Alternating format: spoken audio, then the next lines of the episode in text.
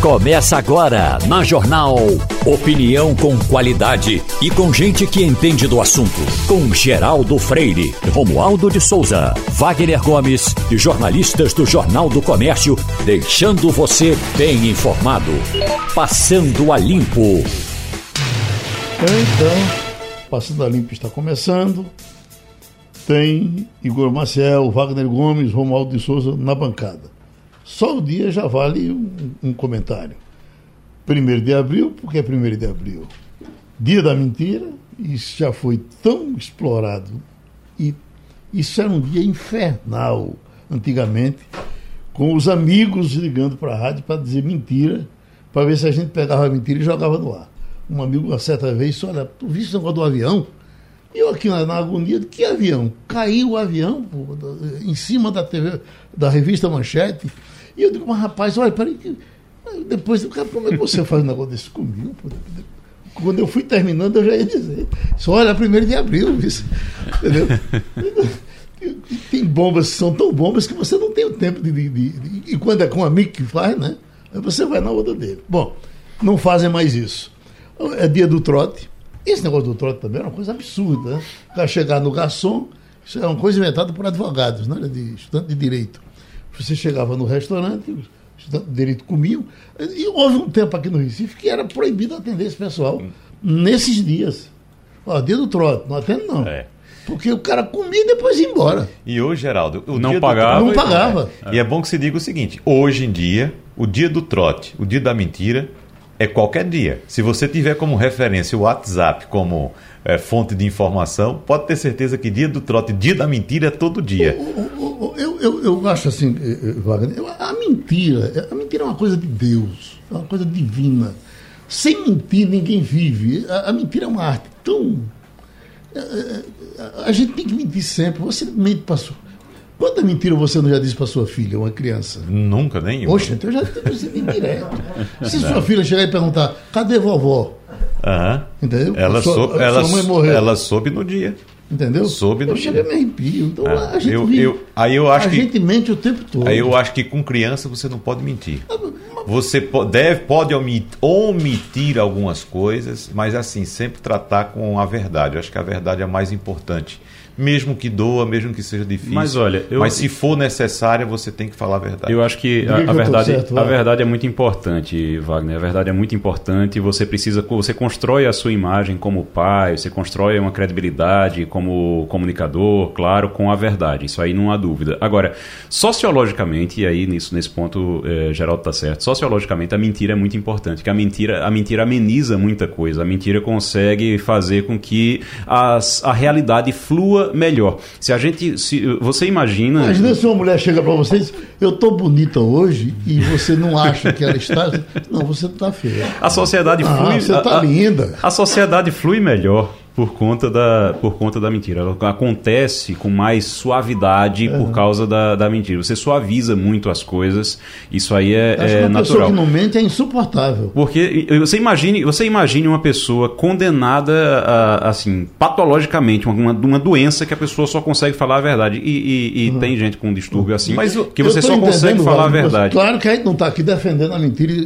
A, mentira a quantidade escrota. de problemas que essa tá pessoa tá, vai tá ter. Defendendo é a mentira para convivência. Peraí, Geraldo. Então vamos falar em conceito de mentira, que aí Ai, é uma, uma, coisa muito mais ampla. Porque quando você diz, por exemplo, por exemplo, a pessoa chega para você, eu tô, tô bonito, meu cabelo tá bonito, tá? Aí você diz, tá não significa que você está mentindo. Não, não. Você pode simplesmente, você pode. Não está mentindo é. Não, você não está mentindo. Você pode estar simplesmente fazendo um gesto de gentileza para agradar aquela Mas, pessoa. É, não é uma mentira. às vezes a gentileza. Tem uma a, a, a famosa frase de, de Ariano Suassuna, Suassuna, que diz que não, não gosta que ninguém fala a verdade, né? O negócio é falar pelas costas, que falar pela verdade, falar, falar pela Fala frente, pela às frente. vezes é, é covardia. Né? É uma agressão. Romualdo de Souza, você já mentiu hoje? Eu sei cada coisa de mim que se eu contasse para você, você não acreditaria. Portanto, eu acho que é necessário conviver até com esses sentimentos de que às vezes a gente sabe que é preciso contar uma história com alguns pontos que não são necessariamente verdadeiros, mas uma coisa é você florear a história, outra coisa é você sair divulgando fake news, que como a gente está no, no tempo das notícias falsas, a gente usa muito as fake news. Mas, pra, só para você se lembrar, lá em 1582, no, na troca do calendário, aliás, a Igreja Católica que eh, a Igreja Católica, que também mentiu durante muito tempo para a gente e continua mentindo em alguns aspectos. É, o, o, Papa é, Gregório, se não me engano, 12, bom, o Gregório alguma coisa, ele criou esse calendário e tinha gente que não queria o calendário gregoriano. Então, os católicos ou os gregorianos, os seguidores do Papa, inventaram essa, essa história de que é, é, em 1 de abril, em 1 de abril haveria uma festa em que todos aqueles que não concordavam com o calendário gregoriano seriam convidados. Aí as pessoas se prepararam para a festa do 1 de abril, que nunca aconteceu. É daí que vem a história desse 1 de abril. Agora, eu me lembro, Geraldo, em 1987 eu estava chegando novinho porque a gente um dia já foi novo. Uhum. Eu estava chegando novinho no Congresso Nacional, começando a cobrir o que era a pré-constituinte, onde seriam instaladas as comissões, quem seriam os relatores, aquela coisa toda. Aí alguém me disse, chama-se José Maria Trindade, um grande jornalista da Jovem Pan, me disse o seguinte: Corre, Romualdo, que Ulisses Guimarães vai dar uma entrevista somente para as rádios de São Paulo. Como a base da rede católica de rádio onde eu trabalhava era a Rádio Aparecida de São Paulo, eu corri para lá, fiquei é, das 10 e meia até meio-dia e meia e Ulisses Guimarães não apareceu, coisa que ele realmente não costumava fazer, era aparecer cedo. Aí quando foi lá para o meio-dia, meio-dia e meia, a barriga roncando, eu atrás de uma marmita, peguei no braço do Zé Maria Trindade e falei assim: será que o presidente vem ou não vem falar com a gente? E aí ele deu uma boa gargalhada, e aí eu me dei conta de, de que eu estava no mundo cão, de que as mentiras de brincadeira seriam tão menores, uh, uh, tão insignificantes em relação às mentiras grandes, verdadeiras, que ajudam a construir esse país, Geraldo. A respeito dessas mentiras grandes e verdadeiras, Geraldo, eu trabalho com a ideia de que a verdade, mesmo que tarde, ela nunca deixa de aparecer. Então, se você, por exemplo, vai atuar, aí foi uma brincadeira, né? Por isso que eu disse, o conceito de mentira é muito amplo. Uma brincadeira que se fez não foi uma mentira, mas quando você trabalha com a mentira de fato, você pode ter certeza que cedo ou tarde você vai quebrar a cara, porque a verdade sempre se impõe. Existe até no mundo da, da segurança pública aquela história que, de que crime perfeito não existe, de fato. Porque pode atrasar a investigação, mas em algum momento a verdade vai aparecer. Deixa eu né? dizer para você, eu, eu puxei mais esse assunto por conta disso aqui, que eu espero que seja mentira, que seja uma brincadeira de 1 de abril. Quero chamar você como testemunha aqui, Igor Marcel. Eu recebi aqui, o nosso Daniel Bueno me passou, a foto de Jorge Deltino aqui dizendo não, não fui convidado para o São João de Caruaru. Eu acho o São João de Caruaru tão Jorge Deltinho que eh, a, a, evolução do São João veio com a capital do forró, composição, gravação, eh, trabalho de Jorge Deltinho, que é, é, é, não posso entender que ele estando em condições não seja chamado. Você toca, eu acho, no ponto principal, Geraldo, porque como é que o autor da música Capital do Forró, né, com uma música de tanto sucesso, que é como se fosse é, é, vassourinhas é? do São João de Caruaru. Você já imaginou um, um, um carnaval no Recife sem vassourinhas, em Pernambuco sem vassourinhas? Uhum. É, o carna, é o São João de Caruaru sem a música capital do forró. Uhum. Imagina, o autor da música não está presente. Eu não sei se isso é um, pode ser uma coisa de marketing também. Diz, olha, Eu vi essa a, postagem também. A gente não vai, pode dizer, a gente não vai divulgar porque todo mundo vai cair em cima e vai ficar falando do São João de Caruaru, porque se resolve. Uma vez teve isso com Santana. Todo ano tem. Não tem levaram polêmica. Santana. a, o Nildo Almeida entrou fazendo é. protesto. Todo ano tem polêmica. Sentando, né? Todo ano tem polêmica, aí brincam que isso é, é, é marketing e a gente está aqui falando. Às vezes o cantor também faz alguma complicação. Pra, pra... É, mas, é, espero mas, que não seja o caso desse aí. Né? Na verdade, na verdade, que às vezes tem algumas, algumas questões que são. É, por exemplo, já teve uma polêmica grande, grande dessa, sabe com quem? Flávio José. Alcimar Monteiro. Alcimar. Alcimar Monteiro não, já esteve fora da programação do São João de Caruaru e aí teve problema, teve confusão, e aí teve protesto, e aí todo mundo protestou. Acabou, na época, eu acho que um desses anos que teve problema acabou entrando depois. E aí a, o prefeito era José Queiroz, uhum. na época. E aí Alcimar Monteiro sempre teve uma ligação muito grande com a família Lira. E Alcimar Monteiro está na programação ali agora. Está agora. Está nessa programação é o agora. Primeiro da lista. Então, assim, tem muito essa coisa lá também, mas pode ser também que depois Jorge de Altinho aí apareça. Eu acho realmente muito estranho. São João de Caruaru. Sem... Olha, São João de Jorge, Caruaru. Inclusive, é, é, praticamente filho de Caruaru. São João de Caruaru. Que tiver... é de Altinho, é, é, é a grande Caruaru. Eu né? acho que São João de Caruaru, até pelo, pelo estilo, se não tiver é, Jorge de Altinho, se não tiver Elba Ramalho fazendo aquela Sim. abertura sempre, que é tradicional, Elba Ramalho, Jorge de Altinho, o próprio Alcimar Monteiro e Santana, para mim Flávio José, meio complicado. Né? Flávio José também. São João é, é isso, né? Rapaz, é. São João é isso, Geraldo. Eu estou lembrando aqui que, infelizmente, eu não posso mais ter um São João, e não tive. É, eu tive a, a, pouquíssimas oportunidades de ter um São João, por exemplo, com Genival Lacerda. De ter um São João, por exemplo, com Dominguinhos. Deixa eu dizer que Santana também ah. não está, viu, na programação. Está. Está? É por isso que pode ser que esteja algum erro na, na divulgação. Ah, eu, eu, quando, eu, eu não, tô não, com uma lista aqui que ele não, não apareceu na lista. Aí quando foi ontem, ah. à noite, eu liguei para ele. E como o São João eh, de Caruaru vai ser colocado por, por, por bairros, por, por, etapas, sim, sim, por sim, locais, sim. né? É porque tem. Não vai ser tudo no canto só. Essa Ele... é a programação principal é. Do, do, palco, não é principal, mas a programação do palco ali do pátio do forró, né? Do uhum. parque de eventos, e tem programação no Alto do Moura, tem programação. Pronto, ele numa dessas. Ah, pronto, numa, numa dessas Aí entra o Nildo Almeida também. Agora, Geraldo. Entra... Oi, oi, oi. oi, oi.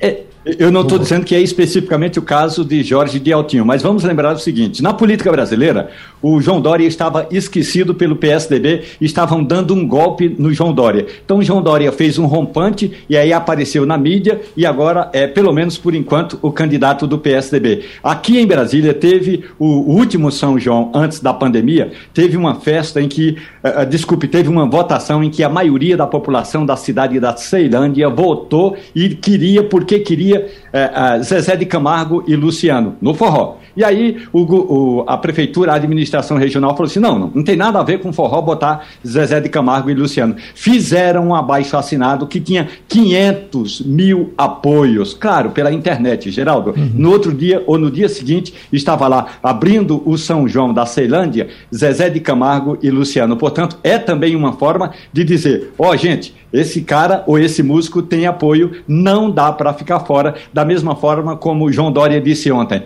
Aliás, segurando o, o constrangido braço do, uh, do Bruno Araújo. Eu sou o candidato do PSDB. Esse é, um, esse é, um, assunto que, sem dúvida, a gente vai ter que falar dele já já. É. Então, escute aí se pode ficar fora do São João quem fez e canta essa música. Quem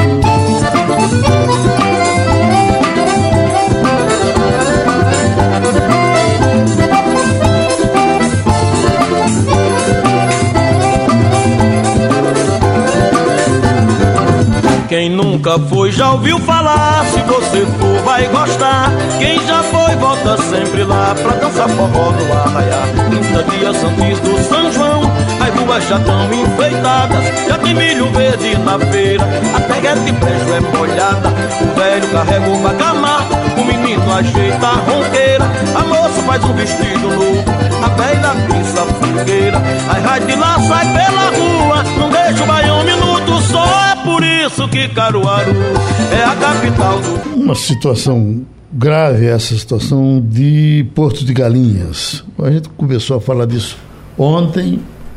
É, durante o dia a, a situação bombou, um, tiroteio, que se diz que foi um tiroteio de polícia com bandido, e por, por um erro de Deus, a, a, a bala pega numa criança e, e, a, e a menininha morreu.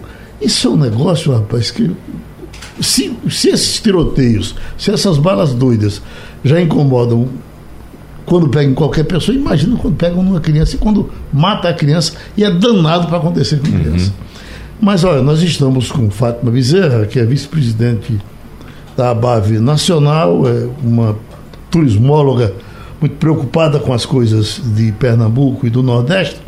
E eu pergunto, Fátima, um acontecimento desse em Porto de Galinhas atinge especificamente Porto de Galinhas ou atinge o estado por inteiro para vocês que trabalham com turismo? Geraldo, bom dia. Bom dia aos seus ouvintes. em primeira mão gostaria de lamentar a morte da criança, que realmente é uma tristeza.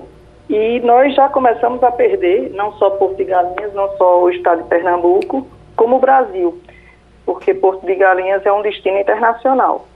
E ninguém busca tirar férias num lugar inseguro. Então, o que está afetando não é somente o turista que está chegando, até porque aqueles turistas que chegaram ontem à noite ao Recife, eles não seguiram para Porto de Galinhas. Eles ficaram nos hotéis aqui na nossa cidade. E tem um agravante. Como os ônibus não conseguem passar, é, também atingiu as fábricas, atingiu os funcionários que iam render o turno, e toda aquela comunidade de Porto de Galinhas, Nossa Senhora do Ó. Então a perda é total. Os empresários também, posso lhe dizer que eu estou com todas as informações para lhe passar que todos os, os passeios de hoje até sábado ou domingo, ou seja, até normalizar toda essa situação em Porto Galinhas, estão suspensos. E quem está nos hotéis está querendo sair antes, retornar para o seu destino. E as operadoras internacionais e nacionais já estão procurando as agências de receptivo e também nos procuraram para saber qual a situação, qual a política do Estado. Então, a gente espera que o Estado seja firme nessa apuração de como ocorreu essa morte da criança, mas também que possa combater todo aquele tráfico que existe em Porto de Galinhas, que é fato. Ô Fátima, uh, tivemos protestos da sociedade, de vários setores da sociedade lá em Porto e Galinhas, do setor econômico também, o comércio foi fechado. Uh, uh, evidentemente que tudo isso impacta esse já sofrido setor do turismo, né, que vem de vem de, de, desde o problema do óleo na praia, né, Fátima, lá em 2020 até a pandemia até agora. Veja só que situação difícil que o setor turismo passa. Mas é preciso, de fato, apoiar esses protestos, é, é preciso apoiar a, a mobilização da sociedade como um todo, porque só dessa forma é que nós poderemos ter uma resposta adequada das autoridades desse Estado. Porque não é possível permitir que a gente fique mais uma vez diante de fatos como esse, achando que isso tudo é corriqueiro, que é normal e que deixa para lá. Aconteceu. Não. A sociedade tem que se unir em forma de povo e cobrar que pressionar principalmente todos os setores, principalmente o setor público, para que a situação se resolva. Porque, por exemplo, um caso como esse, Fátima, teríamos um diferencial. Se Porto de Galinhas fosse no Rio de Janeiro, hoje teríamos todas as emissoras de televisão, jornal tratando desse assunto. Final de semana teríamos um fantástico específico falando desse assunto. E a gente não tem muito isso aqui porque nossa comunicação é local. Mas é preciso haver essa, esse tipo de manifestação, mesmo que ainda alguns setores sofram um pouco, para que isso não venha a se repetir, Fátima. Não, verdade, Wagner. É, a mídia nacional também já está em cima e a internacional também. O que eu acho é que não pode. O protesto é válido, eu sou a favor do protesto, mas não da forma, por exemplo, você incendiar um ônibus de um empresário que custa um milhão de reais. Eu não acho isso correto. Eu acho que o protesto ele tem que existir. Eu acho que ele não pode invadir o patrimônio de um cidadão que está ali trabalhando todos os dias. Mas tem que ocorrer o protesto. Agora, que demorou o governo do estado a tomar uma atitude, sim. Então, por isso que tem que ter essa pressão. A não ser que entre aí um, uma ação do governo federal. Isso seria péssimo para o nosso estado. Inclusive, hoje de manhã, eu já falei com a nossa secretária, a nossa nova secretária de turismo, que é a senhora Milu Megali. Eu liguei para ela. Ela foi nomeada hoje, então ela vai ficar a par de toda uma situação para também se posicionar, porque no momento isso, isso apenas está sendo tratado na, tratado na Secretaria de Segurança Pública, mas envolve totalmente o turismo com geração de emprego. Uhum. Né? Então, acho que o protesto é válido. Agora, que o, o Estado, o governo, está demorando a tomar atitude, sim. Ô, Fátima, é, eu concordo com você e quero ressaltar, eu também não faço apologia a protesto violento, concordo plenamente. Incendiar ônibus, depredar uh, uh, patrimônio privado, empresas, isso aí não. O que eu me, me refiro... marginal que exatamente. do protesto. O que eu me refiro é o fato do comércio fechado, da sociedade ir para a rua e clamar Sim, por justiça, concordo, né? Concordo, concordo, plenamente com você. De forma alguma, é, é, protesto violento. Pois não, não Igor? Marcelo. É, Fátima, primeiro, muito bom dia para você. É, tá, eu acho que o, o, as últimas, os últimos dias foram bem corridos para você. Agora, deixa eu só rapidamente contar uma história que eu acho que serve para entender o que é que precisa ser feito daqui para frente também. Eu tive, acho que há quase 15 anos, mais ou menos, eu tive, eu fui conhecer, peguei o carro, fui conhecer a Praia do Francês, lá em Alagoas. Cheguei lá, parei na, na, na, na, pousada, quando desembarquei lá na pousada, a primeira coisa que me avisaram na pousada foi, olha, cuidado com o horário de voltar, viu, pra pousada, que não pode ficar por aí muito tempo, até muito tarde não. Já fiquei assustado. Depois saí andando, isso faz quase 15, faz, são quase 15 anos. Saí andando por, pela praia, fui andando, todo mundo que cruzava comigo na praia, que passava por mim na praia, dizia, olha, não pode passar daquele ponto ali onde tem um guarda-sol, não, porque a partir dali o pessoal está assaltando. Então eu passei, eu acho que uns dois dias lá e nunca mais voltei nesses 15 anos. Uh, uh, nunca tive notícia. Acho, acho, que devem ter resolvido isso. Não sei se resolveram isso. Não sei se. Não sei. Não sei realmente. Porque não vejo propaganda, não vejo investimento realmente para divulgar, para dizer, olha, tá seguro agora, pode ir para lá. E eu acho que vocês é, precisam, a, claro, sanar o problema nesse momento e fazer uma pressão grande no governo do estado para que possa é, é, garantir um investimento na imagem de, de Porto de Galinhas, porque o prejuízo não é, é o, o, prejuízo para o setor hoteleiro, para o, o, setor de turismo é um, um prejuízo gigantesco pelos investimentos que são feitos lá se o governo do estado não fizer realmente um trabalho a partir de agora. Não apenas para resolver o problema agora, como você disse, de tráfico, de criminalidade no, na, área, no, nos arredores, mas também de fazer uma divulgação efetiva, forte, a partir de agora, para mostrar que o local é seguro, como as pessoas se sentiam seguras em Porto de Galinhas. Concordo, e eu acho que o governo do estado deveria seguir o exemplo dos empresários de Porto de Galinhas. A associação de Porto de Galinhas, tá? o Convention Bureau de Porto de Galinhas, então é um trabalho de mais de 30 anos para fazer desse balneário um cartão postal internacional. Agora, tem que ter segurança sim, e tem que ser um trabalho de base, de educação, né, de saúde. Então, não adianta, os turistas eles não virão para Pernambuco para ficar trancado no hotel, ele vai procurar um outro destino.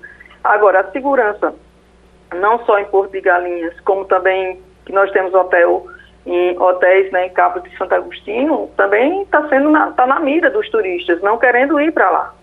O problema da segurança no estado é sério. Isso é. Então a sociedade tem que se mobilizar sem depredar. Vamos para Brasília então. Romualdo de Souza deu pontapé dos assuntos políticos que são demais. Tem muitos hoje. Você começa. Eu vou contar uma história que aconteceu com a nova governadora do estado do Piauí a governadora do Piauí que assumiu hoje, porque o governador Wellington Dias renunciou para concorrer a, a, a uma vaga de Senado, Regina Silva tinha sido senadora, ela foi senadora, e no dia em que ela assumiu o mandato, Geraldo, ela chegou no plenário do Senado, e aí chegou um senador e olhou para ela assim e disse: Minha senhora, eu acabo de derrubar uma xícara de café, vá ali limpar. Aí ela olhou para o senador e falou assim: colega, eu vou fazer um discurso ali no plenário. Daqui a pouco eu volto para limpar. Portanto, é importante a gente destacar o seguinte: no momento em que as mulheres estão ganhando espaço na política brasileira, no momento em que as pessoas estão ganhando espaço é, nesse debate todo, Geraldo, é fundamental a gente saber tratar as pessoas como elas devem ser tratadas. Não é porque é senadora que tem que ter um, um, um, tratamento diferenciado, ou não é porque é alguém que limpa a bancada do Senado que tem que ser tratado de, de outra forma. É fundamental você saber como vai tratar as pessoas. Eu, portanto, hoje de manhã eu liguei para a governadora eh, eh, Regina, justamente para que a gente possa discutir o que significa, na prática, um Estado que, pela primeira vez, tem uma governadora no comando e Regina vai conversar com a nossa reportagem mais tarde e aí a gente vai repercutir tudo isso. Geraldo, essas trocas todas de comando nos ministérios aqui em Brasília, nos estados e em algumas prefeituras mostram o seguinte: PSDB e Podemos são dois partidos que estiveram em evidência ontem. Da parte do Podemos, aliás, teve uma nota pesada hoje da presidente do partido, porque, no princípio, eh, o ex-juiz da Lava Jato, Sérgio Moro, era incensado, carregado e tratado eh, a pão de ló pelo senador Álvaro Dias e também pela Renata, que é a presidente do partido. Sérgio Moro recebeu salário do partido e agora sai da legenda atirando, dizendo que o partido não tem a estrutura de que ele precisa, dizendo que não recebeu o tratamento que esperava e dizendo que o partido não tem recursos que ele acha que deveria ter para ter uma candidatura à presidência. Em nenhum momento o Sérgio Moro faz uma autocrítica para dizer que o que era Sérgio Moro na Lava Jato não é Sérgio Moro na política. Então, esse é um ponto importante. Sérgio Moro eh, vai, no máximo, disputar uma cadeira de deputado federal lá pelo estado de São Paulo, e são 70. Ele vai ter que trabalhar muito para conseguir uma dessas cadeiras. E a outra questão é aquele braço constrangido do ex-deputado pernambucano Bruno Araújo eh, em sinal de apoio a João Dória. O PSDB continua perdido, porque ainda que oficialmente João Dória seja o candidato do partido à presidência da República, o PSDB tem dois pré-candidatos. Eduardo Leite vai continuar azucrinando a vida do MDB, do PSD e de outros partidos para que ele seja o candidato da chamada conciliação e, eh, e eh, o, o, o ex-governador, agora ex-governador João Dória, seja escanteado. O, uh, Igor está pedindo a palavra, mas, Igor, no caso de, de Sérgio Moro, por exemplo, eh, eu já não achava de jeito nenhum que Sérgio Moro tivesse condições de ser presidente da República. Ainda bem que ele vai perder essa chance de ser candidato.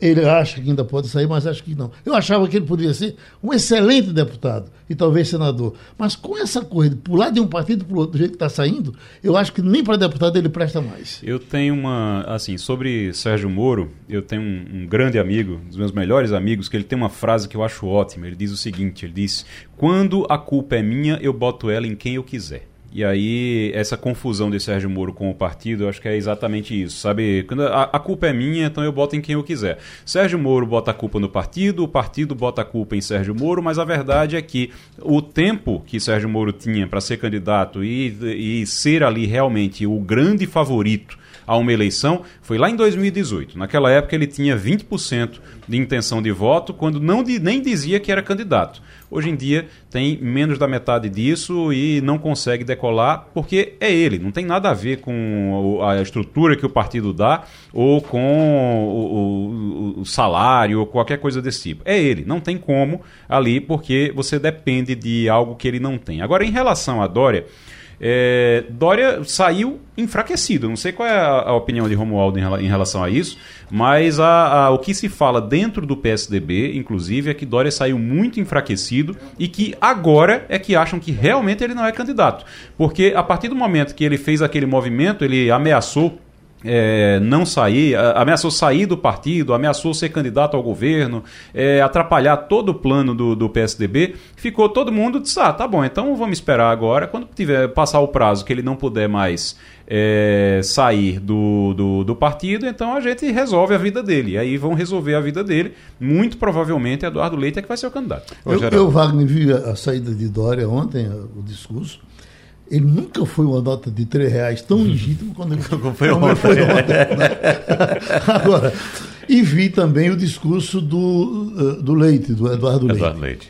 É impressionante, acho que vale, vale uma, uma, uma análise melhor do, da, da situação do Eduardo Leite que ele pegou um Estado arrebentado. Isso. Bela gestão. Que não dava certo para ninguém e parece que botou o Estado nos eixos. uma bela, começando por Eduardo Leite, nesse aspecto, Geraldo, é, é, bom salientar. O governante bom não é só aquele que realiza, não, que faz obra, né, que entrega é, bons equipamentos. É aquele que conserta o que está errado. E em pouco tempo, Eduardo Leite conseguiu transformar a realidade econômica do Rio Grande do Sul, que era um Estado falido, quebrado. Isso é um ponto importante. Agora, como você estava dizendo, Geraldo, eu me lembrei aqui agora há pouco também, de um amigo que tinha Deus, evidentemente, em suas preces e conseguiu, encontrou um Deus aqui na terra que era Sérgio Moro. Acreditou tanto em Sérgio Moro no trabalho dele da Lava Jato e de repente se decepcionou com todos os passos que Sérgio Moro deu desde quando largou a magistratura para entrar na política. Ele diz o seguinte: todo castigo para Moro é pouco. É o que ele diz hoje, entendeu? Todo castigo para Moro é pouco. E está se demonstrando isso.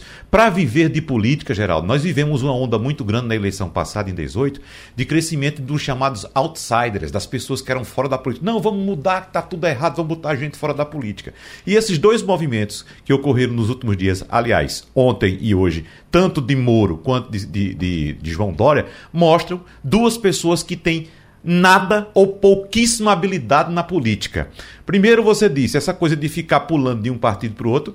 O Dória, é, é, Moro, quando entrou na política, entrou totalmente errado, sem saber o que fazer. Dória, com o movimento de ontem, como bem ilustrou aqui Igor Maciel, também mostrou que não tem habilidade política nenhuma. E ele fechou, lacrou o caixão político dele ontem, quando ele encerrou, quando ele veio avisar que ia concorrer e que disse que aquele movimento era estratégia política. Olha, Geraldo, naquele barco de Moro tem de senador a vereador um staff político muito grande. Será que o pessoal não pensou? Esse cara tá pensando que a gente é imbecil? Para chegar assim e fazer um tubo de ensaio em 24 horas, esse tumulto tá todo. Dória, né? Dória, uhum. Dória, entendeu? Então, o que ele fez ontem foi sepultar a eleição dele. Mas essa, essa foi a impressão que ficou dentro do partido e quem já defendia Eduardo Leite e até alguns que defendiam o Dória ficaram contra ele. Ontem disseram que ele prejudicou muito o partido, mais ainda. Exatamente. Aliás, o PSDB, o PSDB faz besteira atrás de besteira é, desde aquela história de fazer, de fazer, de fazer convenção, né? De Isso. fazer votação para escolher candidato. E isso, Fazer Igor, prévia, no caso. E isso acaba atrapalhando, inclusive, a possibilidade de trocar de candidato, de ir para Eduardo Leite, que o partido vai continuar rachado. Não é. tem quem garanta que o partido vai agora com unidade em torno de Eduardo Leite. É. Não vai, acaba atrapalhando Eduardo Leite também. A situação do PSDB é difícil, mas já há analistas apontando, Geraldo, que nesse cenário de terceira via, você falou de Moro, é, é, Igor, e há quem aponte que a maior parte dos votos de Moro tende a migrar agora para Bolsonaro, porque o eleitor de Moro é aquele eleitor arrependido de Bolsonaro que vai dizer: bom, se não tem Moro, vou com Bolsonaro mesmo, que ele não vai votar em Lula. Uhum. Não é isso? Não são todos, mas boa parte deve migrar para para Bolsonaro, que Moro era apontado como uma reserva de votos de Bolsonaro, assim como Ciro é uma reserva de votos para Lula. Só que Ciro não dá nenhuma ideia, nenhuma pretensão de desistir. No momento, então, Lula pode ficar sem essa reserva de votos. Talvez no segundo turno, quem Eles sabe. esperar agora para ver o resultado. Agora, Dória tem um, um, problema, Dória sofre de um, de um problema que eu até brinquei na coluna hoje no Jornal do Comércio, é, que é a ilusão paulista. Ele tem uma, uma coisa que é a ilusão paulista. Os governadores de São Paulo acham que se tiverem voto em Ribeirão Preto, vão ter voto também lá no extremo norte do país ou aqui no sertão de Pernambuco. Não é assim, então não é a mesma coisa. Eles, é, eles vêm e eles não conhecem o Brasil profundo, como se diz, e eles acham que vão ser, vão ser presidente da República porque conseguiram ser governadores em São Paulo. Uhum. Para ter uma ideia, aí ontem para escrever eu fui fazer uma pesquisa, o último governador de São Paulo que virou presidente foi Jânio Quadros, faz é. só 60 anos. Exatamente. Bobagem. Exatamente. E você apontou isso e, e muito bem colocado o discurso que você citou, Geraldo, de, de Dória ontem, de falsidade. Veja só, só tinha um representante político no palanque dele, que era o presidente do partido, que foi quem fez aquela nota, né, para tentar apaziguar a situação. Como disse Romualdo, constrangido, né? É, é, para um pré-candidato à presidência da República, é, abrindo mão do estado mais importante do país, era para ele estar ali com todo o staff político dele, com peso. Estavam os servidores que são obrigados praticamente Você viu que a simpatia é? dele, Wagner, voou no cacete assim que ele desceu do palanque e alguém falou do Eduardo Leite. É, exatamente. Aí ele espumou na hora. Olha, quem ganhou a eleição? É. Quem fez isso? Quem fez... É, exatamente. Então, Geraldo, aquele discurso dele foi frio, foi frio, foi, é, evidentemente, ele calculou o discurso, é. mas é assim falso. E ele fala, como o Igor bem disse na coluna dele ontem, ele fala como se o Brasil fosse a Avenida Paulista. Entendeu? Como fosse só aquilo. Ele fala, o discurso dele, ele, ele lançou uma pré-candidatura à presidência da República, uma pretensão, sem ter um discurso de Brasil. Sem ter. A gente fez entrevistas várias vezes com ele. Na última entrevista que a gente fez aqui, ele só falou de São Paulo. Ah, porque investi tanto em São Paulo, na educação. Exato, foi, o que mais, foi o que mais nos chamou a atenção é, aqui, inclusive. A gente comentou isso depois. É, foi o que mais nos chamou sim, a atenção. Mas tá no Nordeste. Tudo que a gente perguntava, ele falava de São Paulo. São Paulo, né? Porque eu fiz isso, eu fiz. Então, o seu candidato a governador de São Paulo, a, a reeleição, porque com esse discurso para presidente, meu amigo. Pronto, Romualdo. Tivemos todos esses, esses ministros saindo, vão ser candidatos. Se você me perguntasse quem Lorenzoni faz falta, acho que não. Faz falta a ministra uh, uh, da Agricultura, né? mas certamente outros também farão falta no governo. Você então atire de lá para cá.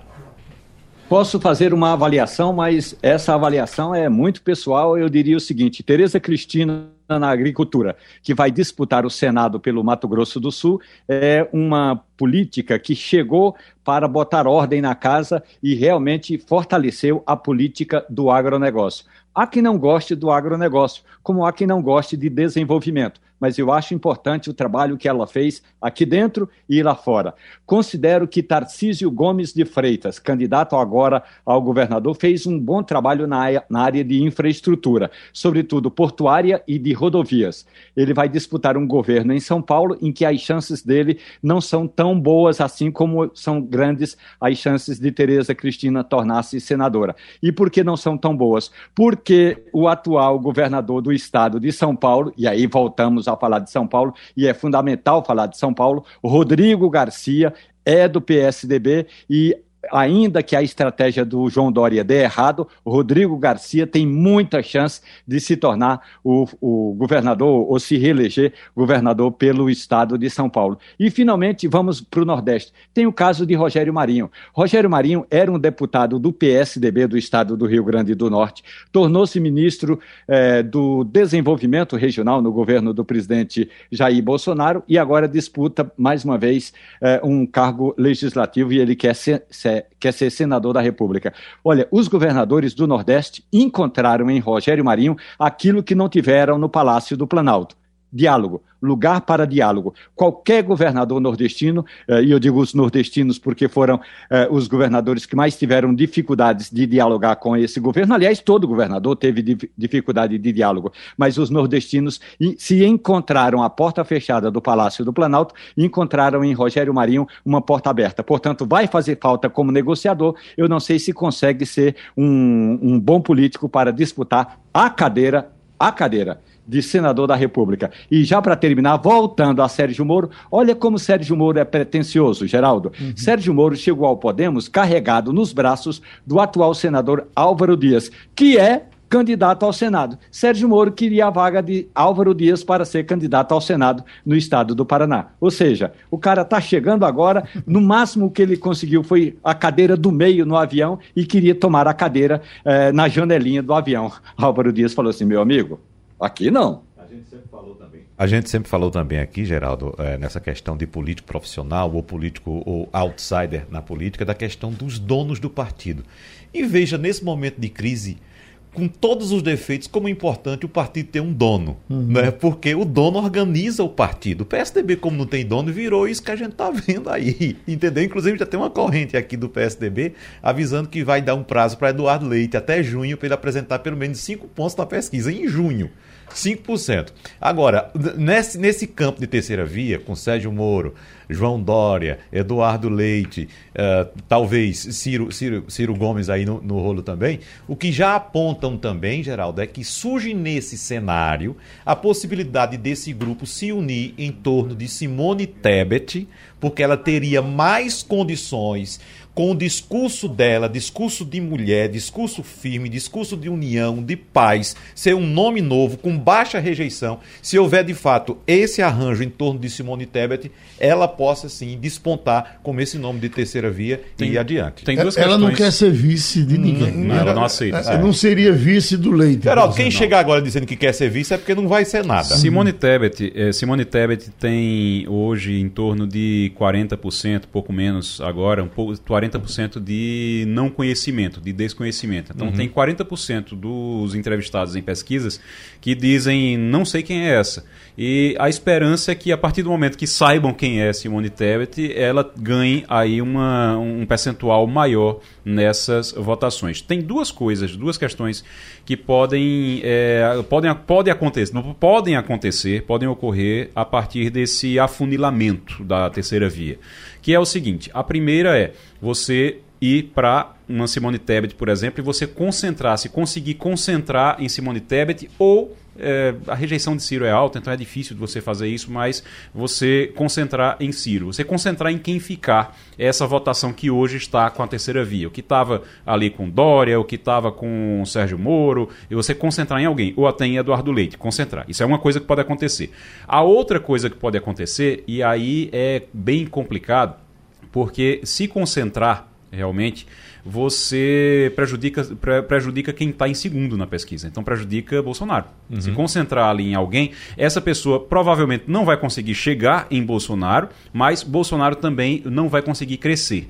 Então, se concentrar os votos em Simone Tebet, por exemplo, fica bem concentrado ali e aí ele não consegue crescer. E depois, para pegar esses votos para o segundo turno, não é fácil. Era mais fácil pegar quando estava com Sérgio Moro. Isso é uma coisa que pode acontecer. A outra coisa que pode acontecer, nesse caso, é você não ter nenhuma terceira via é, esses votos migrarem todos para Lula e para Bolsonaro, eles ficam ali num patamar, Lula talvez um pouco à frente, vão para um segundo turno e não tem, não sobra nada para a terceira via. Então pode ser que concentre tudo na terceira via, pode ser que vá tudo para Lula e para Bolsonaro, naquela hipótese de ficar com, ali como poupança e vai tudo para Lula e para Bolsonaro e aí você não tem nenhuma força, vai ficar realmente polarizado e acabou.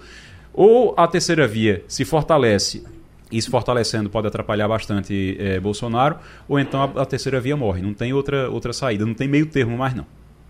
Tá Agora, é. Geraldo, Agora, ontem Romualdo, à noite, eu, toca o telefone eu... na casa de Valdemar Costa Neto, o presidente, o cacique, o dono do PL. Uhum. Era José Roberto Arruda, ex-governador de Brasília, ex-senador da República, que está preso em, em, em prisão é, domiciliar. Aí, o, no, do outro lado, Arruda disse o seguinte: ele disse um palavrão que eu não posso dizer agora. O que que vocês estão fazendo com a minha mulher? Quem é a mulher de José Roberto Arruda? A ex-ministra Flávia Arruda. Era ministra até ontem, volta à Câmara dos Deputados. Flávia Arruda é pré-candidata a senadora da República pelo Distrito Federal no acordo com o Centrão.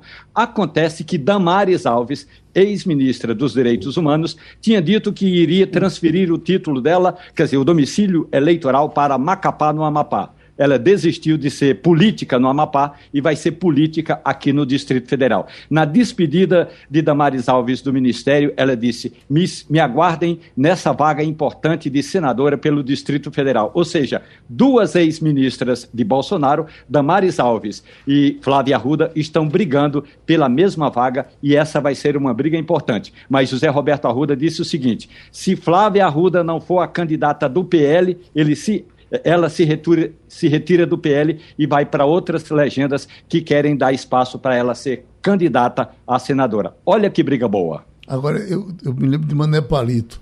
Damares Alves, senadora da República. ha, ha, ha. Ô, ô, Geraldo. Mas, mas... olha, o Fabíola está do outro lado esperando. Mas, mas só dizer, para essa legislatura que a gente está vendo hoje, meu amigo, olha, sei não, viu? Acreditar que haja algo pior do que isso. Fabíola Góes, vamos nós você aí em Washington, hoje é sexta-feira, e me espanta uma pesquisa que está sendo divulgada uh, a partir de anteontem sobre a popularidade a, a, a, avançada de Putin na Rússia. Ele estaria com 83%, deu um pique depois da guerra. Então, aquela história de que uh, uh, a Rússia estava fervendo, o pessoal contra a ação do presidente, pelo menos por essa pesquisa, não se confirma. Mas claro que você tem condições de falar melhor sobre isso do que eu aqui. Pois não? Bom dia, Geraldo. Bom dia a todos. Pois é, no meio dessa guerra saiu essa pesquisa de que ele está com 83% de aprovação. E parece, o que tudo indica, que a pesquisa é confiável, que seria um instituto de pesquisa mais livre, mais equilibrado. A questão, Geraldo, é saber como foi, em que condições essas pessoas responderam, né? Porque a gente sabe que há uma perseguição muito grande àqueles que são contrários ao regime da Rússia, ao que o Putin vem fazendo. Então, será que essas pessoas não estavam com medo de responder que não, que não aprova o Putin em ser presa? Então, a gente não sabe de fato sim, o que aconteceu, a gente também não sabe. Como? Ou responde sim, ou eu lhe dou um didal de veneno, né? Pois é, você imagina em que circunstâncias, né? Então as pessoas estão com medo de responder. Agora, por outro lado, também a gente não sabe como é que, de fato, a população vê, porque a gente só tem notícias aqui do Ocidente, né? Então lá a gente não sabe como é que o Putin está, se as pessoas estão, o que está chegando para a população, porque ele está controlando a mídia, o que tipo de informação chega para a população russa em relação à guerra na Ucrânia. Então, a gente, é um cenário muito nebuloso. Agora, o fato é que está sendo muito divulgado aqui também nos Estados Unidos e essa pesquisa chama atenção pela aprovação dele, 83%. Mas é, é sempre a gente tem que ficar com o pé atrás e quando se trata de dados, de informações divulgadas em meio de uma guerra. Né? Uhum. Pois não. Igor? Fabiola, a gente ouviu nas últimas, nos últimos dias a informação de que a Rússia estava recuando ali em Kiev. As tropas russas estariam é, desistindo ali de Kiev, estariam recuando para poder facilitar nas negociações. Já tem indícios de que isso está acontecendo porque Putin já mentiu bastante no início dessa guerra e durante a guerra. Então, quando ele dizia que não ia invadir, ele invadiu. Quando ele dizia que não ia avançar, ele avançou. E agora que ele está dizendo que vai recuar, ele está recuando mesmo? Olha, Igor, naquele dia que foi anunciado, né, um, seria um início de um acordo na terça-feira, a gente estava com a grande expectativa de que poderia vir aí a assinatura de um cessar-fogo, mas isso não aconteceu. E também não aconteceu a retirada como se esperava, como o Ocidente esperava, das tropas russas ao redor de Kiev e em Kiev também. O que de fato o, o noticiário tem, tem apresentado aqui é que essas tropas elas estão se movimentando, elas estão seguindo para o leste do país, com aquele objetivo da Rússia de tomar toda a costa leste da Ucrânia para evitar que a Ucrânia tenha acesso ao mar de Azov e o Mar Negro.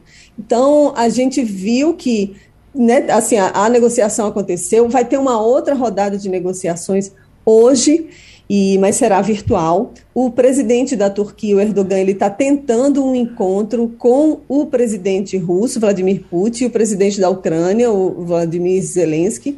O Zelensky tem dito desde o início de que ele quer sentar para negociar com o Putin diretamente, sem falar dos diplomatas, deixa isso de lado, mas o Putin disse que só vai se reunir quando tiver um acordo fechado e isso daí parece que está longe de acontecer, eles não estão conseguindo se entender. Não sei se foi uma estratégia da guerra, mesmo da Rússia dizer que ia tirar as tropas ali das regi da região de, de Kiev para poder se movimentar. Já tem gente falando também que eles estão usando a Geórgia, estão trocando tropas, trocando tanques, esses tanques seriam retirados para consertá-los, porque eles estão muito detonados, e aí voltariam para um ataque.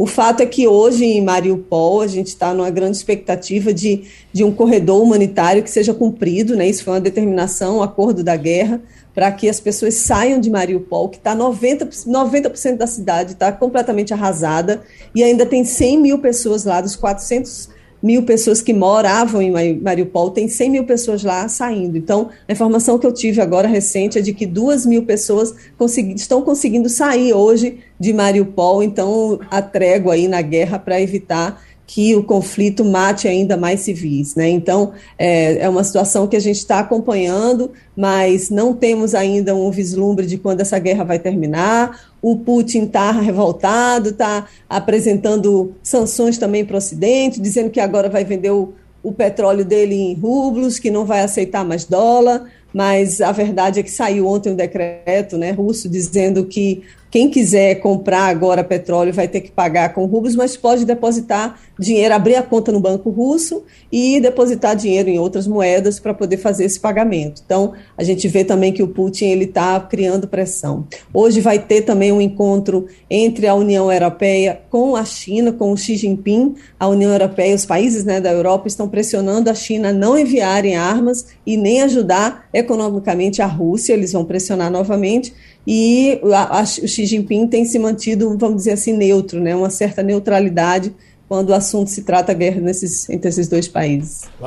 Ô, Fabiola, eu estou lembrando aqui de um fato logo no início do governo Trump, de é, daquele anúncio que ele te, teria feito que iria restringir a imigração, ia, ia fechar as portas do, dos Estados Unidos aos estrangeiros, principalmente mexicano, com aquela é, questão da construção do muro, do muro. E agora o governo de Biden anunciou mais 35 mil vistos adicionais para trabalhadores temporários não agrícolas devido à escassez de mão de obra nesse país. Eu citei esse fato, Fabíola, que eu lembro que naquela ocasião, uma emissora de televisão fazendo uma reportagem sobre esse assunto, foi entrevistar um imigrante que estava trabalhando numa obra, numa calçada, construindo uma calçada lá. E o repórter perguntou: o que é que você acha dessa decisão do novo presidente, Donald Trump, de restringir e de deportar os imigrantes legais? Ele deu uma gaitada, uma risada grande e disse: e quem é que vai fazer essa calçada aqui? Né? Então, agora fica claro que os Estados Unidos precisam desse tipo de mão de obra e o governo anunciou essa liberação aí de mais de 35 mil vistos, né, Fabio? É isso mesmo, Wagner, você disse bem, porque esse país aqui não funciona se não forem os imigrantes. Eu constato isso todos os dias que eu estou aqui em Washington, eu vou para o supermercado, eu vejo que as prateleiras estão vazias porque não tem gente para repor estoque, restaurantes que estão com demanda muito alta de clientes e não tem gente para atender, não tem garçom suficiente, ou então a comida que demora a chegar porque não tem gente para trabalhar. Então, essa foi mais um anúncio do Biden aqui, liberando mais 35 mil vistos. Lembrando que em janeiro desse ano ele já tinha liberado 20 mil vistos, principalmente para trabalhadores de Honduras, Guatemala, El Salvador e Haiti. E agora está anunciando mais 35 mil vistos. É uma maneira de aquecer também a economia, de legalizar esses trabalhadores. Lembrando que outra medida, agora, como você citou, de uma emenda, foi uma emenda 42 que o Trump determinou para evitar que as pessoas chegassem, pedissem asilo humanitário ali na fronteira com o México, e essas pessoas não entravam aqui nos Estados Unidos porque diziam que era por causa da Covid, né? Essa emenda 42 aí era em relação à Covid, que era uma, uma medida de emergência para evitar que a Covid se espalhe. E agora eles estão revogando, eles estão anunciando, né, que vão, estão estudando essa possibilidade de agora em maio revogar essa decisão de permitir que imigrantes cheguem por aqui e que essa determinação, né, de isolamento de Covid não seria mais necessária, até porque o país já está liberando máscara, né? Alguns estados já estão completamente liberados em relação às medidas de prevenção de Covid. E essa seria uma medida também do Biden, que é uma promessa de campanha dele, de que ele não iria dar o mesmo tratamento para os imigrantes que o Trump deu. Então, a gente está nessa expectativa também de chegarem mais imigrantes. Lembrando que em 2021 foram mais de 1 milhão e 700 mil imigrantes que foram expulsos aqui na fronteira com os Estados Unidos, mais de 900 mil com essa, esse argumento de medida sanitária. Então, é muita gente tentando chegar aqui, tem emprego, mas eles precisam fazer tudo legalizado, né? E vamos ver se essa, agora, se essa liberação de 35 mil já atrai mais pessoas e, e de repente eles liberam até mais, né? Porque está precisando de gente para trabalhar. Romualdo? Fabiola Góes, bom dia para você. Etoboá era, na verdade, ele é especializado em rede, mas não conseguia trabalhar com tecnologia de rede no Haiti, porque não tem tecnologia naquele país. Então, ele também é carpinteiro.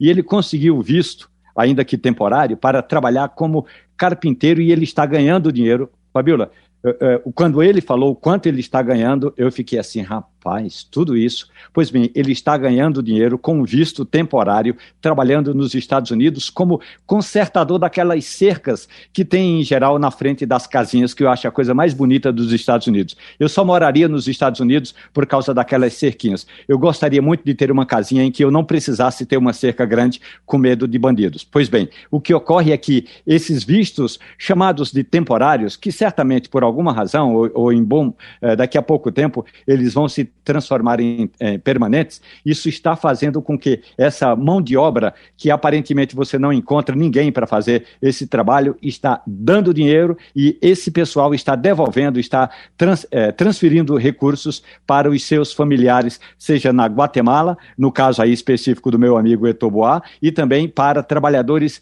da região de El Salvador, que é também uma região pobre aí da América Central e que agora estão conseguindo essa, digamos, força de trabalho. Os Estados Unidos conseguem essa força de trabalho, coisa que os americanos não querem fazer.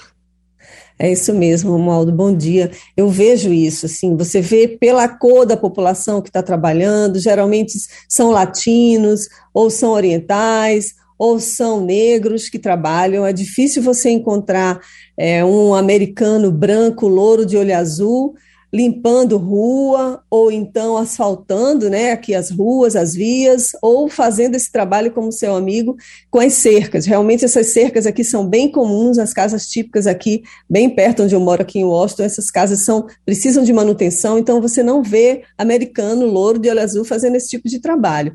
É uma demanda muito grande, a gente está vendo aqui a inflação nos Estados Unidos está aumentando cada vez mais, já vai, está mais ou menos quase 8% né, a inflação, o, a população precisa de dinheiro, aqui é, o custo de vida é muito, é muito alto, é, a comida é cara, gasolina está muito cara, então é uma, um incentivo para a população americana. O Biden ele tem feito algumas medidas para minimizar esses impactos. Por exemplo, ele anunciou ontem que vai liberar mais de um milhão de barris de petróleo por dia em seis meses que é para tentar diminuir esse preço do combustível aqui nos Estados Unidos. É a primeira vez que eles liberam tanto barril de petróleo em 50 anos. Desde o início da pandemia, eles já liberaram três vezes é, é, petróleo das reservas, né, que ficam estocadas já no Texas e Louisiana, mas agora é um anúncio muito grande. Então, ele tem feito medidas, né, como essas também de, de, de petróleo, para poder minimizar aqui os impactos na população. O país está sendo reestruturado ainda, lembrando que está saindo de uma pandemia, espera-se né, que não venha outra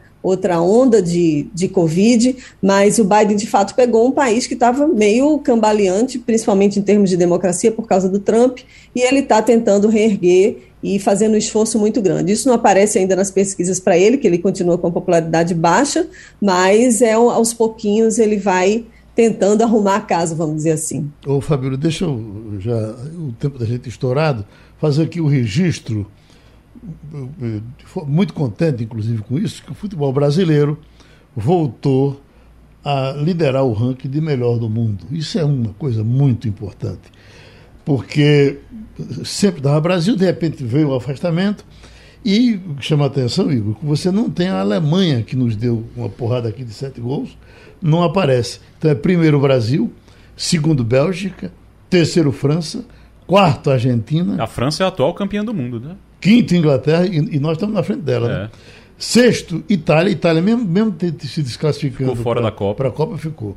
É, sétimo, Espanha. Oito, Portugal. Nove, México. Dez, Holanda. Brasil, com é, 1.832 pontos, é, portanto, novamente primeiro do ranking do mundo. Deixa eu lhe dizer que hoje, esse ano tem Copa do Mundo. O Brasil chega bem aí para a Copa do Mundo nessa, nessa primeira colocação. E tem um detalhe: esse ano é ano de Copa do Mundo e também é ano eleitoral, ano de eleição, como sempre. Só que tem uma diferença esse ano. Fernando Henrique, em 1994, disse que só virou presidente porque o Brasil ganhou a Copa. E aí as pessoas ficaram animadas, o plano real deu certo e ele acabou virando presidente. Ele, ele conta isso em livro, Fernando uhum. Henrique Cardoso. E esse ano ninguém vai poder usar isso. Ninguém vai poder usar o Brasil porque a Copa do Mundo é só lá no, em novembro, depois da eleição. E terminou Passando a Limpo. A Rádio Jornal apresentou opinião com qualidade e com gente que entende do assunto. Passando a Limpo.